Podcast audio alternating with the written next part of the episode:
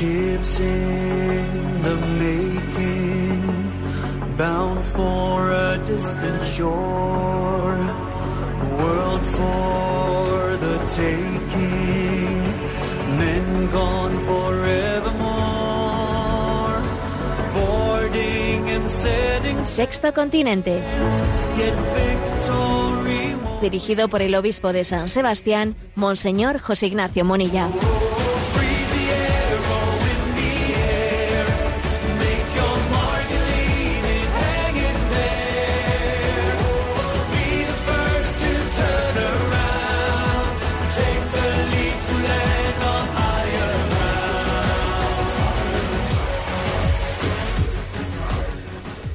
Un cordial saludo a todos los oyentes de Radio María. Un día más, con la gracia del Señor, continuamos este programa, nos disponemos a hacer este programa llamado Sexto Continente, que lunes y viernes de 8 a 9 de la mañana, una hora menos en las Islas Canarias, realizamos en directo aquí en Radio María España. Hoy es 7 de febrero del año 2020 y hoy se cumplen tres años del secuestro en Mali de la religiosa colombiana, la hermana Gloria Cecilia Narváez, religiosa franciscana de María Inmaculada, que tal día como hoy, hace tres años, como digo, fue secuestrada en Mali. Y me parece que mm, pues con esa vorágine de noticias que siempre en la que vivimos inmersos, que unas noticias se comen a las otras y entonces en lo que pasó ya hace un tiempo es como si ya no hubiese existido. Bueno, pues ese, ese secuestro sigue sin resolver y queremos aquí traer presente, ¿no? Presente su, su memoria y ofrecer este programa de hoy por ella, por su familia, por su congregación, por la conversión también de esos secuestradores yihadistas. Eh, aconteció hace tres años, como digo, eh, fueron cuatro hombres armados que se dijeron de sí mismos yi- yihadistas los que se presentaron en la misión de estas religiosas en Colombia y se llevaron a la hermana Gloria. Otras tres hermanas pues fueron fueron salieron ilesas, ilesas de ese momento. Ella estaba en África desde el año, ella es nacida en el año 1961 y estaba como misionera en África desde el año 2002, o sea, llevaba 15 años como, como misionera. Eh, se- hasta el momento han salido a la luz tres pruebas de supervivencia enviadas por los secuestradores, ¿no? Lo más preocupante es que la última prueba de las tres fue enviada en junio del 2018. Quiere decir que llevamos ya un año y medio sin que los secuestradores envíen ninguna prueba de supervivencia. En, e- en ese último vídeo que se envió aparecía ella en buen estado de salud dentro de una tienda de campaña con todo el aspecto de estar en medio del, desierto y a- a- con un, parecía con un estado sa- saludable y ella estaba cuidando de otra secuestrada, una trabajadora humanitaria y ciudadana franco-suiza, que también había sido secuestrada en diciembre del 2016, ¿eh? pues unos meses antes, ¿no? Que, que la hermana Gloria y esta trabajadora o cooperante humanitaria se le veía en el vídeo con un deteriorado estado de salud y la hermana Gloria cuidaba de ella. Eso es lo último que sabemos desde ese vídeo que se envió. Bueno, pues la verdad es que hacer memoria eh, de nuestros misioneros, eh, de aquellos que, que son punta de lanza, punta de lanza de la evangelización de la Iglesia, creo que es de justicia, creo que es también ponerlo lo esencial, lo principal en el centro de nuestra atención, porque yo sé que hay muchos medios de comunicación, pues que, bueno, que viven de la vorágine de la noticia, como he dicho al principio, y que obviamente, pues, la inmensa mayoría de los medios de comunicación van a pasar por, alto de, tantos de tantas situaciones dramáticas como esta, ¿no? Que ya, bueno, han sido olvidadas. Pero en el corazón de Dios está muy presente la hermana Gloria, cuánta entrega, cuánta entrega permanece oculta a los ojos del mundo, mientras que brilla ante el corazón de Dios. Bueno, pues pedimos por ella y vamos a rezar, si os parece, en el inicio de este programa, un Ave María, por esta religiosa secuestrada hoy hace tres años, hermana Gloria Cecilia Narváez. Dios te salve María, llena eres de gracia, el Señor es contigo, bendita tú eres entre todas las mujeres, y bendito es el fruto de tu vientre Jesús. Santa María, Madre de Dios, ruega por nosotros, pecadores, ahora y en la hora de nuestra muerte. Amén. María, Reina y Madre de los misioneros, ruega por nosotros. Sexto Continente es un programa que tiene también interacción en redes sociales con los que sois usuarios de Twitter y de Instagram a través de la cuenta arroba obispo munilla, con los que sois usuarios de Facebook a través del muro que lleva mi nombre personal, José Ignacio Munilla, y recuerdo, como siempre hago, que hay una página web multimedia www en ticonfío.org, en la que encontráis pues, todos los recursos que hemos ido generando de evangelización están allí a vuestra disposición. Los programas anteriores de Sexto Continente los tenéis tanto en el podcast de Radio María como en esa misma página web ticonfío.org a la que he hecho referencia. Bien, comienzo por una primera, después de este saludo y de esta memoria de la hermana Gloria, quiero comentar, eh, elegido como primer tema para, para el comentario, una noticia que esta semana, bueno, pues algo de eco sí ha tenido. Llegó, observé, ¿no? Que llegó a los telediarios, pero bueno, pues no, no ha suscitado el, necesario o el requerido o el debido eh, debate o eco. En medio de esta situación en la que estamos, eh, vamos, pendientes de que en la apertura de, las sesiones del Congreso de los Diputados se apruebe eh, la ley de eutanasia ya anunciada, bueno, pues se ha hecho público como Holanda, que es uno de los países primeros en haber en haber aprobado la ley de eutanasia, uno de los países pioneros, sigue adelante, eh, pues en su carrera en su carrera tan particular de, ir avanzando, avanzando, liberalizando la primera, la primera ley que, aprobó. Esto es muy curioso, es una especie de pendiente deslizante. ¿eh? Una vez que se abre una puerta a la ley del aborto, mm, es, es matemático, es comprobable lo que ha acontecido en las pocas naciones, ¿no? En las que está todavía aprobada la eutanasia. Se produce una pendiente deslizante que es increíble. Entonces la noticia de esta semana, pues ha sido que, bueno, pues en Holanda se ha propuesto desde el partido, desde, el partido que está en el gobierno, se ha propuesto una aprobar una pastilla letal. ¿eh? Para todos los mayores, que puede ser eh, eh, adquirida por todos los mayores de 70 años que no quieran seguir viviendo, sin necesidad de tener, que, de tener ningún problema de salud. ¿eh?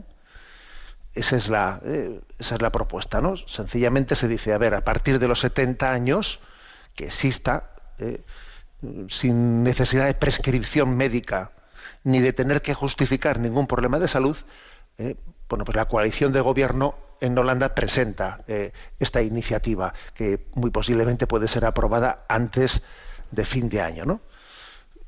¿En qué lo sustentan? Bueno, pues lo sustentan en que la vida es un derecho, no es un deber, así lo dicen, ¿eh? La vida es un derecho, no es un deber. Y entonces, pues, pues, pues parece ahora de momento vamos a introducir una ayuda para ir, para marchar de esta vida a partir de los 70 años. ¿eh? Para las personas sanas que no deseen seguir viviendo. Para las enfermas ya lo habíamos, ¿eh? ya lo habíamos preparado hasta ahora, pero ahora también vamos a hacerla para las que estén sanas, pues no importa, ¿no? Ahora lo ponemos a partir de los 70. Dentro de un par de años ya lo, iremos bajando, eso lo digo yo, ¿eh? eso lo digo yo porque es así, porque es la pendiente deslizante inexorable, inexorable, ¿no? La degeneración progresiva de las cosas. ¿eh? Es una especie de cuesta abajo que lo que nos recuerda es que existe una naturaleza caída, la naturaleza caída en la que estamos, ¿no? Fruto de, del pecado original, fruto de nuestros pecados personales, es que tendemos a la degeneración. ¿eh? Lo que dijo el Señor en el Evangelio, ¿no? Ancha es la puerta que lleva a la perdición y estrecha es la puerta que lleva a la salvación. Pues eso. ¿eh? Yo envié esta noticia a redes sociales acompañada de- de un comentario, ¿no? El bien es lento porque va cuesta arriba el mal es rápido porque va cuesta abajo. Entonces, esta pendiente deslizante es muy rápida, muy rápida. O sea, pues en, Hola- en Hola- Holanda también eh, aprobaron el aborto pues, y, la eutanasia, ¿no? presentando pues desde casos extremos eh, lacerantes dramáticos eh, que fueron la punta de lanza para, para abrir abrir la puerta a una despenalización para casos extremos, bueno, como siempre, ¿no? Como siempre. Y luego comienza la pendiente deslizante y ahora estamos en esta. Pues tú fíjate, ahí tienes, ¿no? A partir de los 70 años una pastilla para la gente que sin prescripción médica, ¿eh? Y, y sin ninguna necesidad de un problema de salud, pues para poderse suicidar, pues de una manera muy civilizada. ¿eh?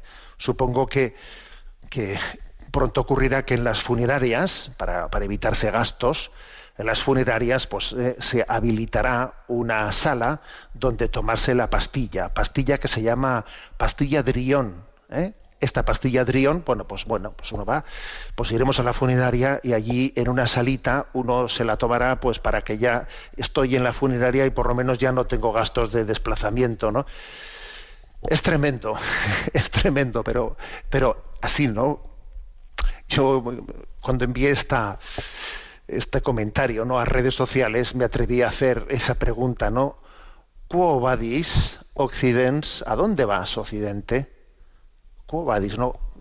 Como un pollo sin cabeza, como un pollo sin cabeza, como alguien que ha perdido su, el norte de su vida, ha olvidado de dónde viene, y claro, cuando uno se olvida de dónde viene, pierde el rumbo de a dónde va, de a dónde va.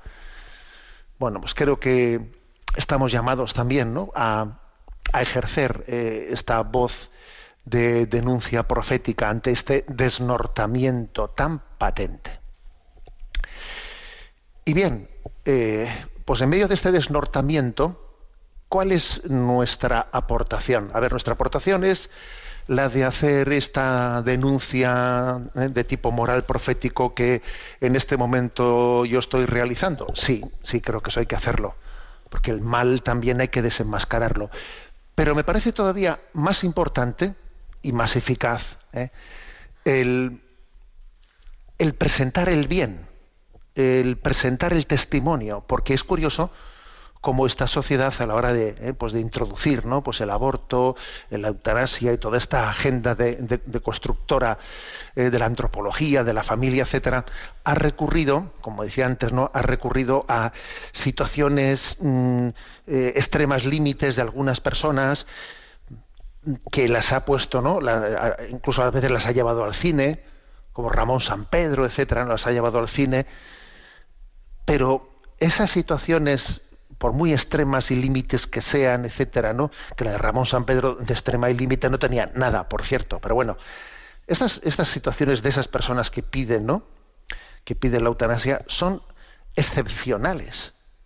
La gran mayoría de los, de los testimonios son distintos, son contrarios. La gran mayoría de las personas tetraplégicas o de las que sufren profundas discapacidades o están en situaciones pues, eh, muy duras, ¿no? De enfermedades terminales, etcétera, eh, la, la gran mayoría de, sus- de los testimonios van por otro lado. Y sin embargo, los medios de comunicación eh, se hacen eco, se hacen noticia exclusivamente de esos casos puntuales, ¿no? que son utilizados, son manipulados, pues al servicio de una agenda ideológica. El bien, sin embargo, no mete ruido. El ruido no hace bien y el bien no hace ruido. ¿Mm? Y los medios de comunicación no se hacen eco de, ese bien, no se hacen eco.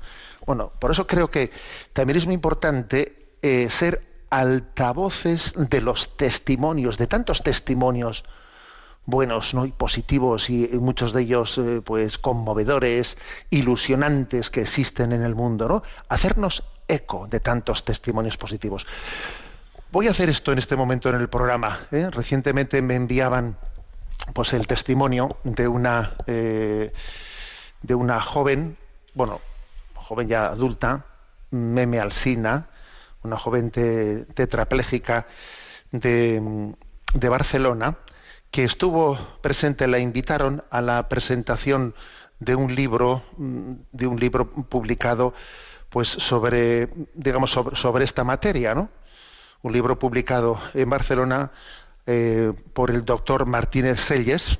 El libro es Eutanasia, un análisis a la luz de la ciencia y la antropología. Bueno, y en la presentación del libro, que también estaba presente el cardenal arzobispo de Barcelona, se le invitó a ella a que diese su testimonio como tetrapléjica. Entonces, es hermoso, el testimonio lo vamos a escuchar y luego yo he elegido pues, unos pocos eh, comentarios acerca de, este testimonio. ¿eh? Lo escuchamos. Pues buenas noches a todos. muchas gracias por estar aquí acompañándonos. Y también quiero dar las gracias al cardenal porque por haber hecho el esfuerzo de estar aquí.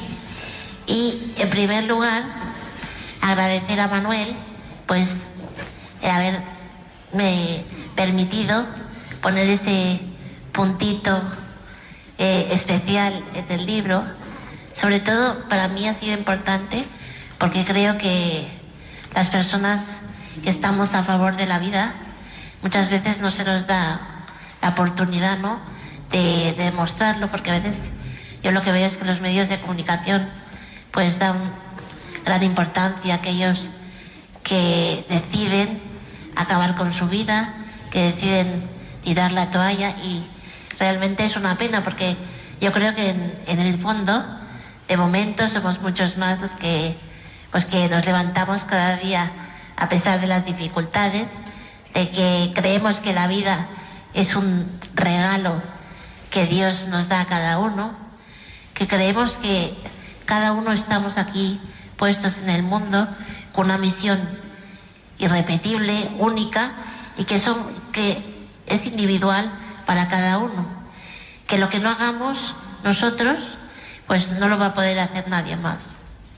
Por eso creo que es importante que en algún momento nos paremos a pensar que la vida es una aventura impresionante, que por mucho que pase lo que pase, eh, no podemos rendirnos en ningún momento. Yo, pues para los que no me conocéis, eh, cuando tenía dos años y medio, yo hasta esa edad pues era una niña normal, que corría, que saltaba, pues de repente pues un virus afectó mi médula y quedé tetrapléjica. Entonces los médicos les dijeron a mis padres que a partir de aquel momento, pues bueno, pues quizás no saldría adelante, o si saldría adelante sería más pues con una máquina para respirar, o que tendría que estar toda la vida en el hospital. Y bueno, pues mis padres no, por supuesto, como han hecho toda la vida, mi familia no, no se rindió y seguimos. Y al cabo de poco, pues de repente empecé a respirar. Ya no necesitaba, pudieron quitarme el respirador. Y al cabo de poco, pues salí del hospital, fui a casa, pude volver pues a hacer una vida poco a poco pues bastante normal. Y bueno, pues estoy aquí después de 36 años de tetraplegia, feliz, pues acompañando este ratito. He hecho muchísimas cosas de la vida que quizá gente que puede andar, que tiene una vida pues quizá más normal, no ha hecho. He subido incluso a un globo, he viajado, tengo un trabajo que me encanta aquí en la librería Balmes. Y bueno, pues soy una persona feliz. También quiero decir que cuando hablan de muerte digna de nuestra sociedad, se nos dice que para ser feliz pues tiene que ser todo perfecto y que parece que el sufrimiento pues va a dejar de formar parte cuando apruebe la eutanasia, se, se acabará con las personas que están sufriendo, con el aborto, se acabará con los niños que tienen una dificultad y realmente todos sabemos que el sufrimiento siempre va a estar presente en la vida, pero es verdad que el sufrimiento no tiene por qué quitarnos la felicidad. Lo importante es que cuando se presente en nuestra vida, pues sepamos afrontarlo, ¿no? Y eso, evidentemente, no lo podemos hacer solos. Yo soy una persona afortunada, sé que gente, pues cuando me ve, si no me conoce, dirá, pobre chica, ¿no? Una chica, pues que lleva 36 años en de ruedas, que tiene un 99 de discapacidad. Pues yo, la verdad, les diría, estáis muy equivocados, soy una persona afortunada, no, más que afortunada. ¿Por qué? Porque Dios me regaló la vida, pero además me ha ido regalando un montón de cosas. Me regaló una super familia, unos padres maravillosos, ocho hermanos, muchos cuñados, 24 sobrinos, cuánta, cuánta gente que me quiere, muchísimos amigos, gente que me ha contando a lo largo de la vida que me ha puesto siempre las cosas fáciles. He podido estudiar una carrera que me encantó, tener un trabajo impresionante. Luego, además, tengo fe, con lo cual ya es la bomba, porque la fe es aquello que para mí es un pilar impresionante. Es aquello que pone luz en la oscuridad, que me consuela en los momentos de tristeza, que me da confianza, que me da esperanza y que me hace pensar que realmente, pues en esta situación, estoy cumpliendo con mi misión. Que mi misión aquí en la tierra es, pues, hacer ver a la gente que desde una silla de ruedas, que a pesar del sufrimiento, se puede ser feliz. ¿Por qué? Porque sé que estoy cumpliendo, pues, con lo que Dios ha querido para mí. Es, me ha hecho, Dios me ha hecho ver como el sufrimiento una forma de elegir una vocación. Algunos están llamados al sacerdocio, algunos estáis llamados a la vida en matrimonio, pues yo estoy llamada a eso, a abrazar la cruz, a mostrar al mundo que no la abrazo con resignación, no es una aceptación simplemente aceptándola, sino que la elijo, la elijo como vocación, la elijo con alegría y la elijo y me hace ser feliz sabiendo que estoy cumpliendo con lo que Dios me pide y que evidentemente el camino aquí en la tierra llegará un día pues que, me- que Dios me llamará a su lado y sabré que habré cumplido y que ya para siempre pues no sé, seré feliz, ya no tendré silla de ruedas cuando vaya al cielo, sí, bueno, espero ir al cielo, claro. Allí podré saltar, correr, volver a gozar de todo lo que quizás no he gozado aquí en la tierra. Y además estoy muy consciente de que hay cosas que no puedo hacer, ¿no? No es que piense que, que no me doy cuenta, claro que me doy cuenta que hay cosas que por el camino me he perdido. Pero también, gracias a, a mi familia y gracias a Dios, también he aprendido a que esas cosas, como no forman parte de la vida, pues no las he hecho demonios. O sea, no, no cuentan, ¿no? O sea, yo amo mi vida tal como es, no con lo que me he perdido, sino con lo que forma.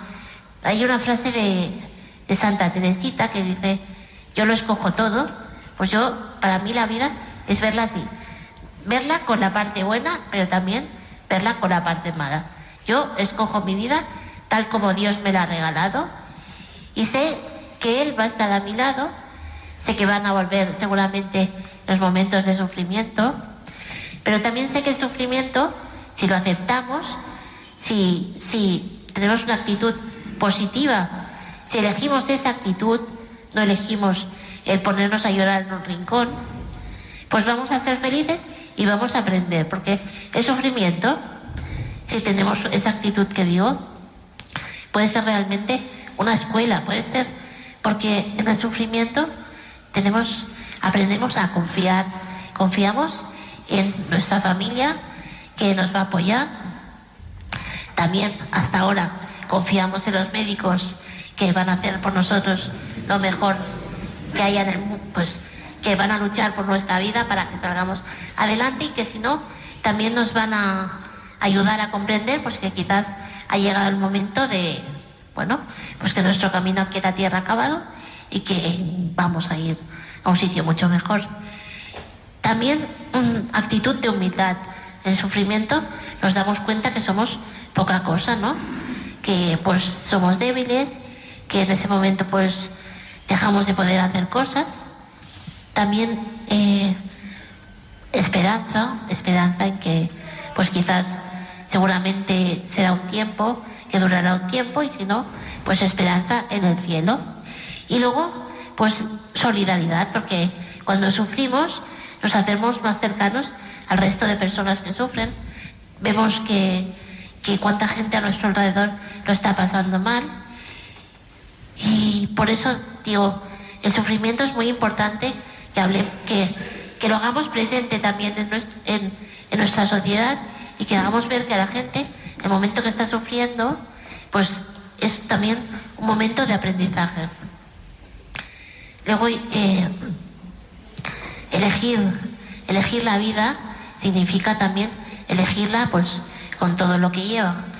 Y en estos momentos que se habla de, eutanasia, de que van a hacer la ley, yo realmente creo que por muchas leyes que hagan, como somos todavía muchas personas las que estamos a favor de la vida, como Dios es el que juega la batalla con nosotros, por muchas leyes que hagan en contra a favor de la vida y en contra de la vida y a favor de la muerte, nosotros tenemos las todas las de ganar. Y realmente, por mucho que los periódicos intenten darle mucha, mucho ruido a la gente esta que pide la eutanasia, pues realmente vamos a ganar la batalla, pero tenemos que poner todo de nuestra parte. Yo cuando oigo hablar de eutanasia y sobre todo cuando lo oigo como un acto de amor, me da tristeza, pero también un poquito de rabia porque pienso, ¿cómo puede ser un acto de amor que un padre pida la eutanasia o un marido? Es un acto de amor eso, cuando tus padres están y tu familia al lado tuyo apoyándote, diciéndote, venga, que no pasa nada, que esto, esto es un momento, es- esto es un tiempo, pero luego, y si, y si no es un tiempo, pues no te preocupes porque estamos a tu lado, te queremos y, eso es lo importante. Lo importante es tener a gente que nos quiera al lado. También creo que la gente que pide la eutanasia, pues hay que compadecerse de ellos, hay, hay que sentir pues pena, ¿no? Porque seguramente es gente que pues que no tiene gente que la quiera o gente que, que no encuentra la salida y me gustaría realmente pues poder acercarme a ellos y decirle, vamos a ver, ¿qué hay bueno en tu vida? Que seguro que lo hay. Vamos a mirar ese lado positivo, vamos a intentar adaptarnos a esta nueva situación, vemos lo que hay, porque en todas las vidas hay esos puntos que hacen de la vida una, aventura maravillosa. Entonces yo creo que si estas personas tuvieran a alguien al lado que les ayudara a ver, vamos a, pues todo lo bueno que tiene la vida, ¿no? Yo pienso, si realmente cuando era pequeña o en las diferentes momentos que he estado mal en la vida, hubiera habido alguien que hubiera dicho, pobrecita, no, mm, ¿para qué vamos a tirar para adelante si realmente su vida es un asco? Pues cuántas cosas me hubiera pedido, ¿no? Por, ejemplo, pues ver crecer a mis sobrinos, pronto verse- verlos casarse ya. Pues realmente esta gente que, que pide la eutanasia y no tiene a nadie al lado, pues es una pena porque seguramente va a perderse muchísimas cosas. Y por eso yo me gustaría poder acercarme a gente y si no puedo, pues rezar por ellos para que haya alguien cerca que, que los ayude. Eh, ya para acabar, porque no me quiero tampoco enrollar mucho, eh, decir que siempre, siempre la vida vale la pena, que tenemos que, que luchar ahora que vienen estos momentos difíciles, porque en la sociedad que vamos a dejar a, a los niños que vienen, ¿no? No se implante la cultura de la muerte, porque eso hará que sea una sociedad triste, una sociedad débil, porque la gente enseguida que le vengan los problemas dirá, pues, pues vamos a tirar la toalla, vamos a optar por, por vencer, pues pedir la eutanasia, ¿no? Yo creo que realmente tenemos que empezar ya desde el día a día, no, mm, tampoco salir, no hace falta salir a la calle. Yo creo que lo importante es que la gente vea en las personas, pues, como, como yo, como que, que la, la vida es parte también del sufrimiento, pero que no eso tiene que hacer que no valga la pena. Yo creo que con nuestra actitud tenemos que gritar a los cuatro vientos sí a la vida. Bueno, como veis, un testimonio que merecía la pena escuchar. Entonces yo, si me permitís recoger estas palabras, yo diría, vamos a, además de, de tener ¿no? una conciencia de que hay que desenmascarar el mal, qué importante es que seamos altavoces de tanto bien como Dios ha sembrado en esta vida, altavoces de los testimonios positivos. Tenemos que llenar nuestras conversaciones, eh, nuestros encuentros familiares, de trabajo, redes sociales, ¿no? de testimonios positivos. Por otra parte, ¿eh? tomar en cuenta, caer en cuenta, tal y como decía, ¿no? este testimonio de que cada uno de nosotros tiene una misión en esta vida única e irrepetible. Cada vida es una aventura en la que uno tiene que descubrir eh, qué vocación específica eh, mm, Dios me ha otorgado. Es curioso, ¿no? Como ella, ella viene y nos comparte y nos dice, yo he descubierto, he descubierto, eh, pues hasta qué punto también en, el abrazo, en el abrazo a la cruz he descubierto un- una vocación que no solo acepto, dice, elijo, elijo. Dios le ha dado de descubrir, percatarse, ¿eh? percatarse de, una vocación muy especial que ella, y cada uno tiene una vocación, no hay nadie sin vocación, porque hemos sido creados y al mismo tiempo que hemos sido llamados a la existencia, cada uno tiene un proyecto que tiene que descubrir. Otra afirmación muy importante ¿eh? que hemos escuchado en ese testimonio, ojo, lo contrario de la felicidad no es el sufrimiento, no. Lo contrario de la felicidad no es el sufrimiento. Lo contrario de la felicidad es el sinsentido. Lo contrario de la felicidad es el desamor, el no haber descubierto el amor, el amor eterno, el no haber descubierto el sentido de la vida, el no tener razones para la esperanza que Cristo nos quiere mostrar. Y entonces creo que en este testimonio yo subrayaría ese, ese- esa actitud sobre todo, ¿no? Una actitud de, eh, de elegir la vida, escoger la vida, ¿eh? apoyándose en esas palabras de, de Santa Teresita. Lo escojo todo, todo, o sea, tal y como ha venido, ¿eh? tal y como me ha sido regalado, me abrazo a ello. Entonces, esta actitud, esta actitud acaba siendo una escuela. En esta actitud el sufrimiento se convierte en una escuela. Una escuela de cuatro, eh, o sea, con, con cuatro grandes enseñanzas. Esta actitud de elegir la vida, de abrazarla, conlleva que el sufrimiento sea una escuela, una escuela que nos lleva a confiar, porque sabemos que eh, en, nuestra debilidad ante el sufrimiento alguien nos va a acompañar, a confiar. Segundo, a ser humildes, a ser humildes, a darme cuenta de que yo necesito pedir ayuda, que solo no puedo, ¿eh? ser humilde. Tercero, tercera enseñanza de, esta, de- de este, de esta escuela del sufrimiento, ¿no? Tercero, a tener esperanza, porque no hay cruz sin gloria. Y en cuarto lugar, la escuela de la solidaridad. El sufrimiento es un lugar de solidaridad. ¿eh? O sea, fijaros que cuatro grandes enseñanzas ¿eh? Eh, en esta escuela del sufrimiento que nace de esta actitud de elegir la vida. Confianza, humildad, esperanza y solidaridad. Y desde esta desde estas actitudes, pues, pues decimos a los cuatro, ¿no? Decimos, al- pues eso, lo decimos a los cuatro vientos, ¿no? Que esta batalla la vamos a ganar. Esta batalla la vamos a ganar. ¿Por qué? Pues porque la vida se abre paso, ¿no? Como cuando eh, en un desierto aparece una flor y dice, pero esta flor cómo ha nacido aquí, cuando en medio de una roca de repente aparece un árbol y dice, pero este árbol dónde ha encontrado, es que es que esa esta batalla la vamos a ganar porque la vida la vida esconde esa fecundidad de Dios que nos ha sido sembrada y que, y que se abre camino. Bueno, gracias a, a Meme Alsina por este testimonio que hoy compartimos y sin duda ¿no? nos, nos, va a ayudar para ser altavoces de tantas obras buenas como Dios realiza en el mundo.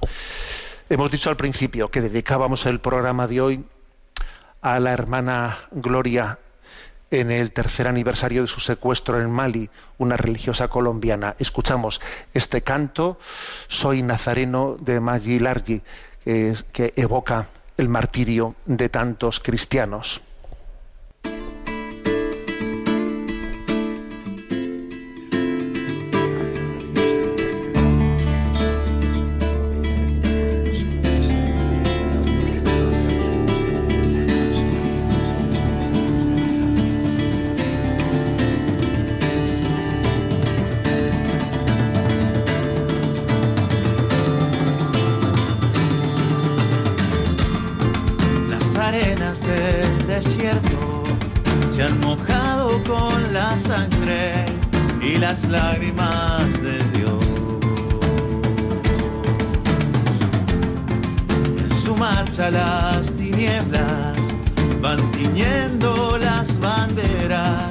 Con el negro del terror. Caí en Irak, caí en Siria. pero ahora estoy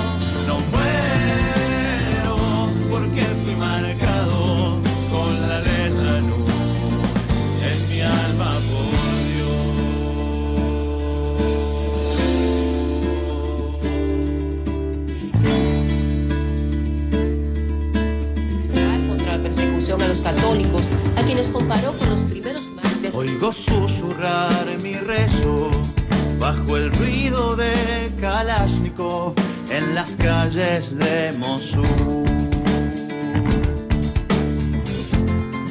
Mientras cargo con el peso de mis alas que extendidas han formado en mí una cruz. y entre resacas occidente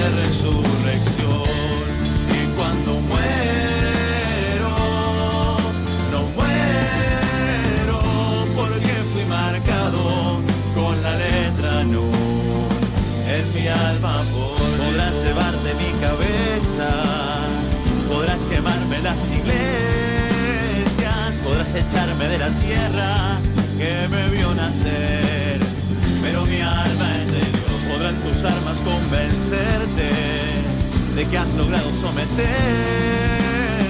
pero el espíritu me sopla hacia la libertad, no hay cadenas para la verdad, entre los clavos de tu ira, quiero ofrecerme otra mejilla.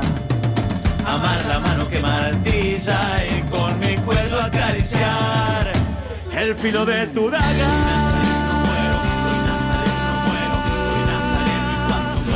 El filo de tu daga.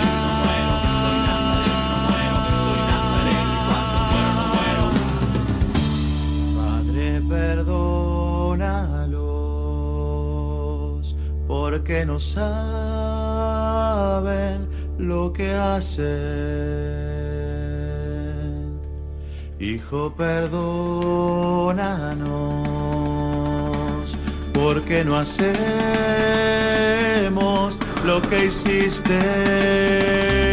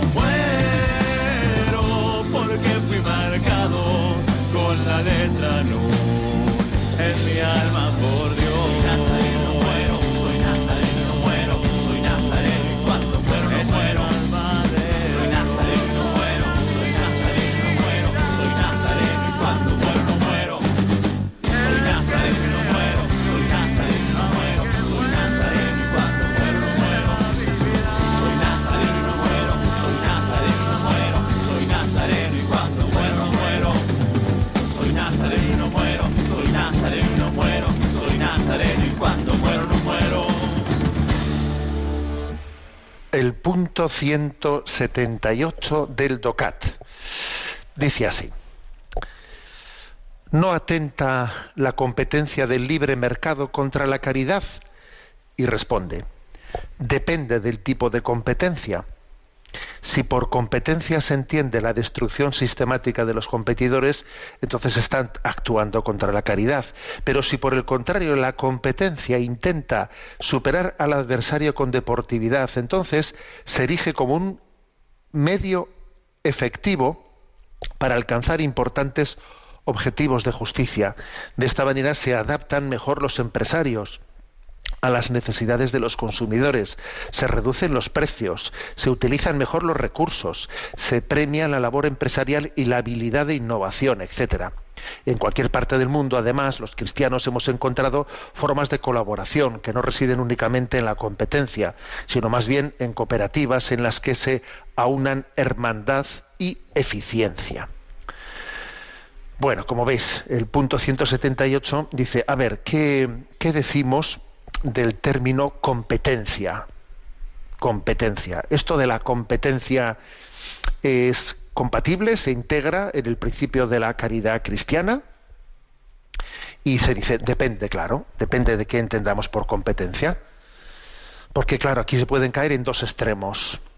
Un extremo sería el de vivir la competencia ¿no? como una agresividad en el sentido de que los demás ¿eh? los demás son pues mi enemigo a batir ¿eh? y entonces yo tengo que ser el primero tengo que ser el primero y los demás son mi obstáculo para ser primero. Luego entramos en una competitividad que es tremenda, de ahí vienen los celos, vienen las envidias, vienen las codicias. Bueno, claro, entendida la, la competencia de este sentido es destructiva, obviamente, ¿eh? es destructiva, por este camino fatal. Ahora, si uno mm, basándose, ¿no? Pues en una, en un principio en un principio, pues digamos, de tipo ¿eh? de inspiración comunista, socialista, dice no, no tiene que haber ningún tipo de competencia entre, entre los seres humanos. Eh, todos somos iguales y entonces eh, tenemos que buscar una, una fórmula, una fórmula de de compartir, ¿eh? de compartir todos los recursos sin, sin, fomentar las competitividades entre nosotros. Bueno, de ahí qué es lo que se deriva. Se deriva pues una, una indolencia, una indolencia, una indiferencia.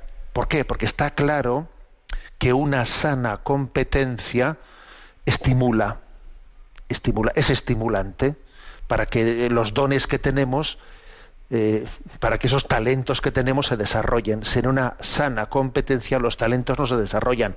Eso, por ejemplo, lo vemos en el deporte. A ver, eh, pues es así. ¿eh? Dije, bueno, pero vamos a, vamos a hacer un deporte en el que no haya ni vencedores ni vencidos, en que nadie gane el partido. A ver, pues es absurdo. El partido lo tiene que ganar alguien. Lo que pasa que lo que hay que fomentar es que el ganar o el perder un partido, pues no sea vivido con un amor propio y con un sentido de orgullo y de soberbia destructivo.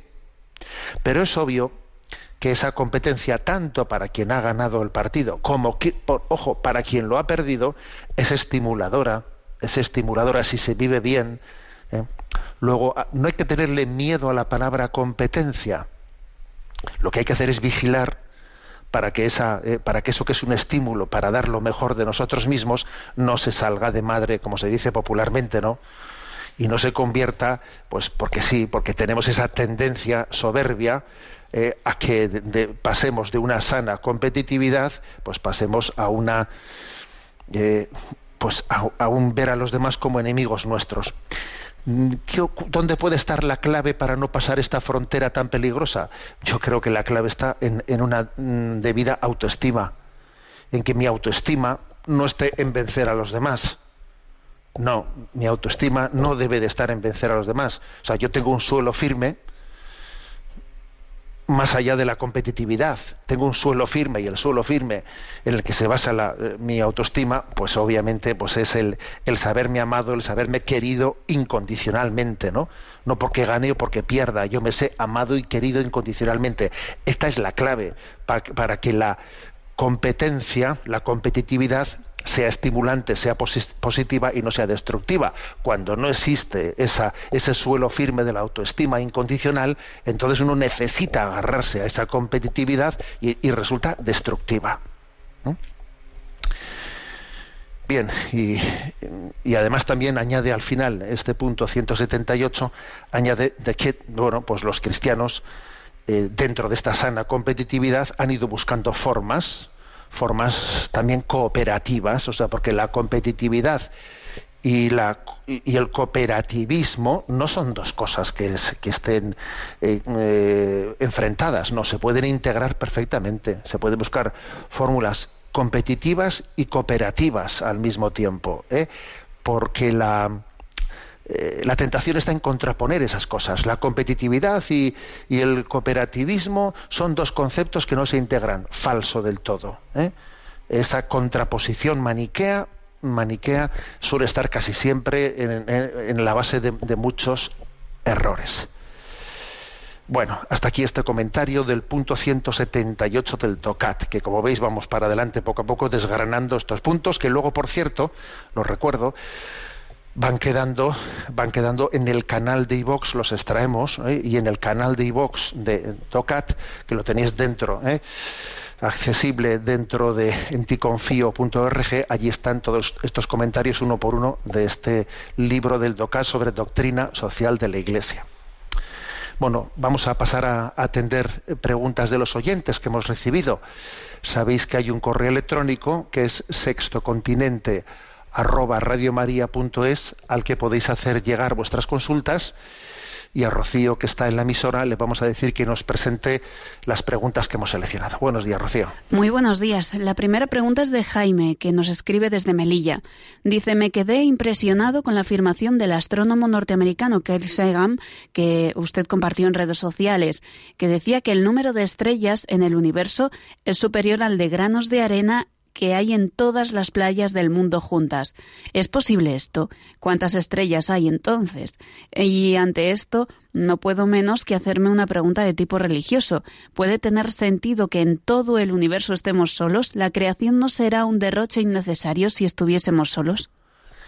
Bueno, en primer lugar quiero eh, aprovechar esta pregunta para hacer memoria del padre Carreira, jesuita muy conocido en, estas antena, en esta antena de Radio María, el padre Carreira, pues un jesuita que ha recibido también una vocación de ser, ¿eh? de ser astrónomo y ha iluminado mucho con sus conferencias, ¿no?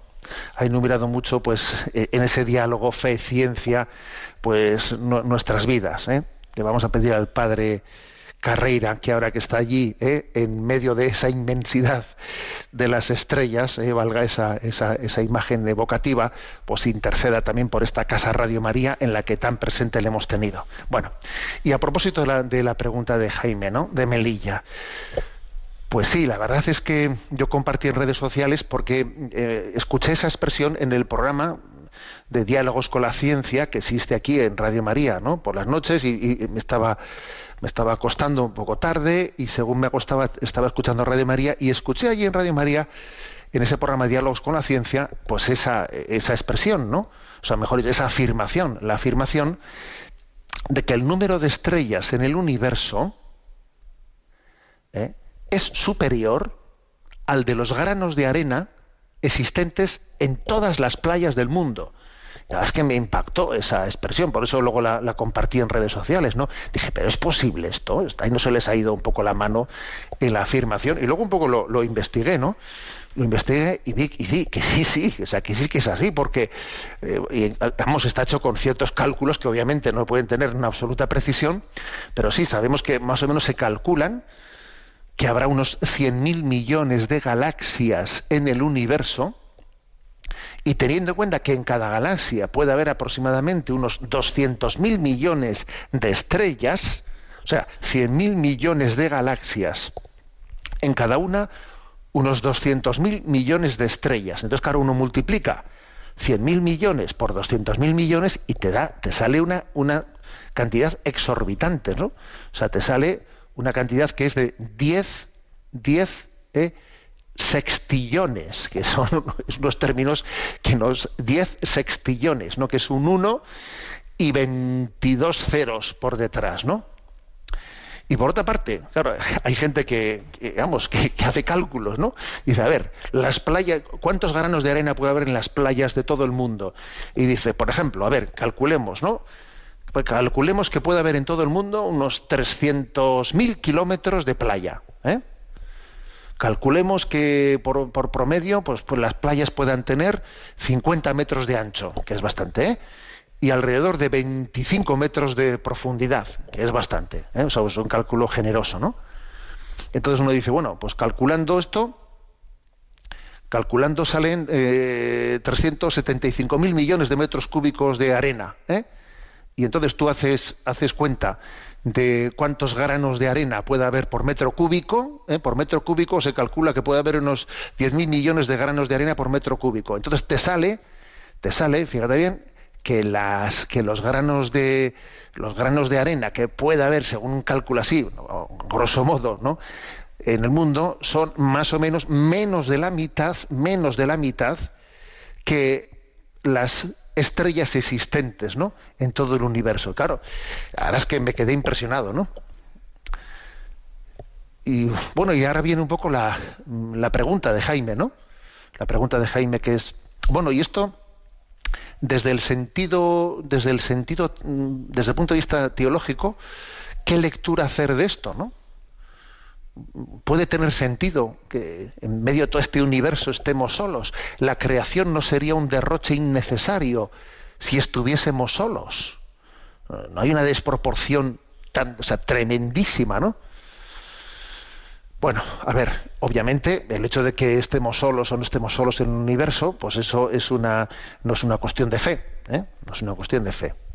Si bien es verdad que desde el punto de vista científico, eh, no, los científicos eh, en absoluto se decantan a que a la posibilidad de que exista vida y menos vida inteligente porque porque se sabe que las condiciones que tienen que darse para que pueda darse vida como aquí son mm, digamos tremendamente difíciles no pero bueno la pregunta es mm, la creación no sería un derroche innecesario si estuviésemos solos no sería bueno por eso acompañé eh, esta eh, pues esta eh, esta, este gran dato, esta afirmación de que en el mundo hay más estrellas, en el universo hay más estrellas que granos de arena en todas las playas del mundo, la acompañé de, de ese salmo que dice, ¿no?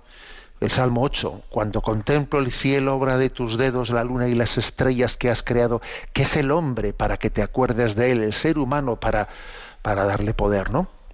Entonces, a ver, quizás uno de los, esta desproporción tan grande, esta desproporción tan grande, pueda ser, pueda, de, debamos de interpretarla como un mensaje de Dios, como un mensaje de Dios en el que Él nos dice, eres muy importante para mí.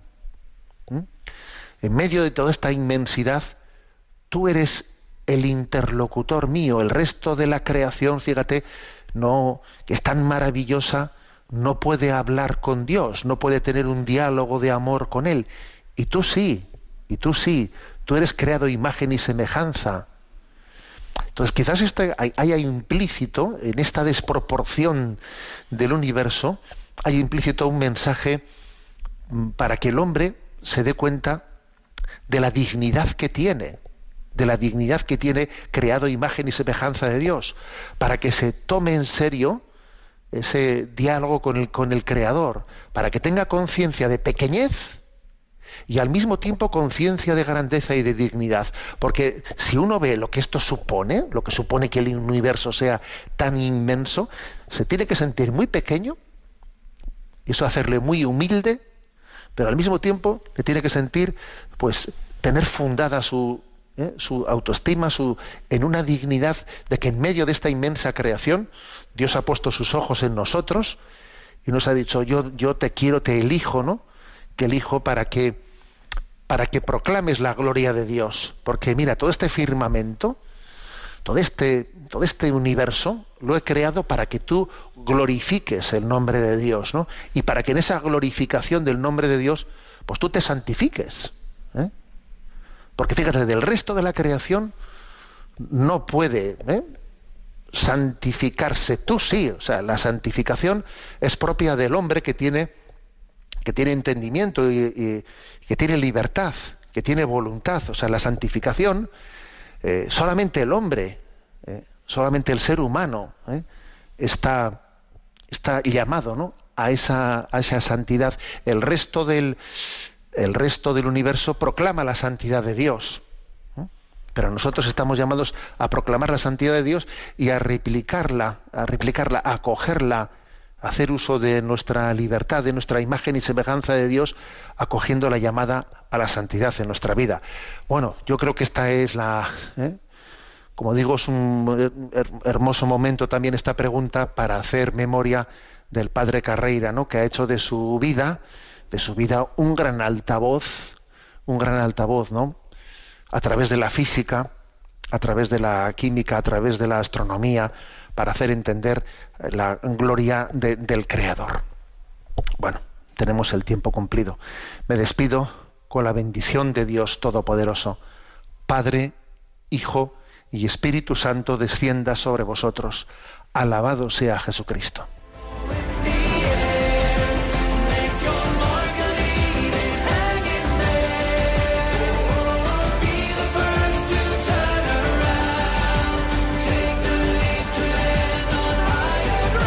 Y así finaliza en Radio María Sexto Continente, un programa dirigido por el obispo de San Sebastián, Monseñor José Ignacio Monilla.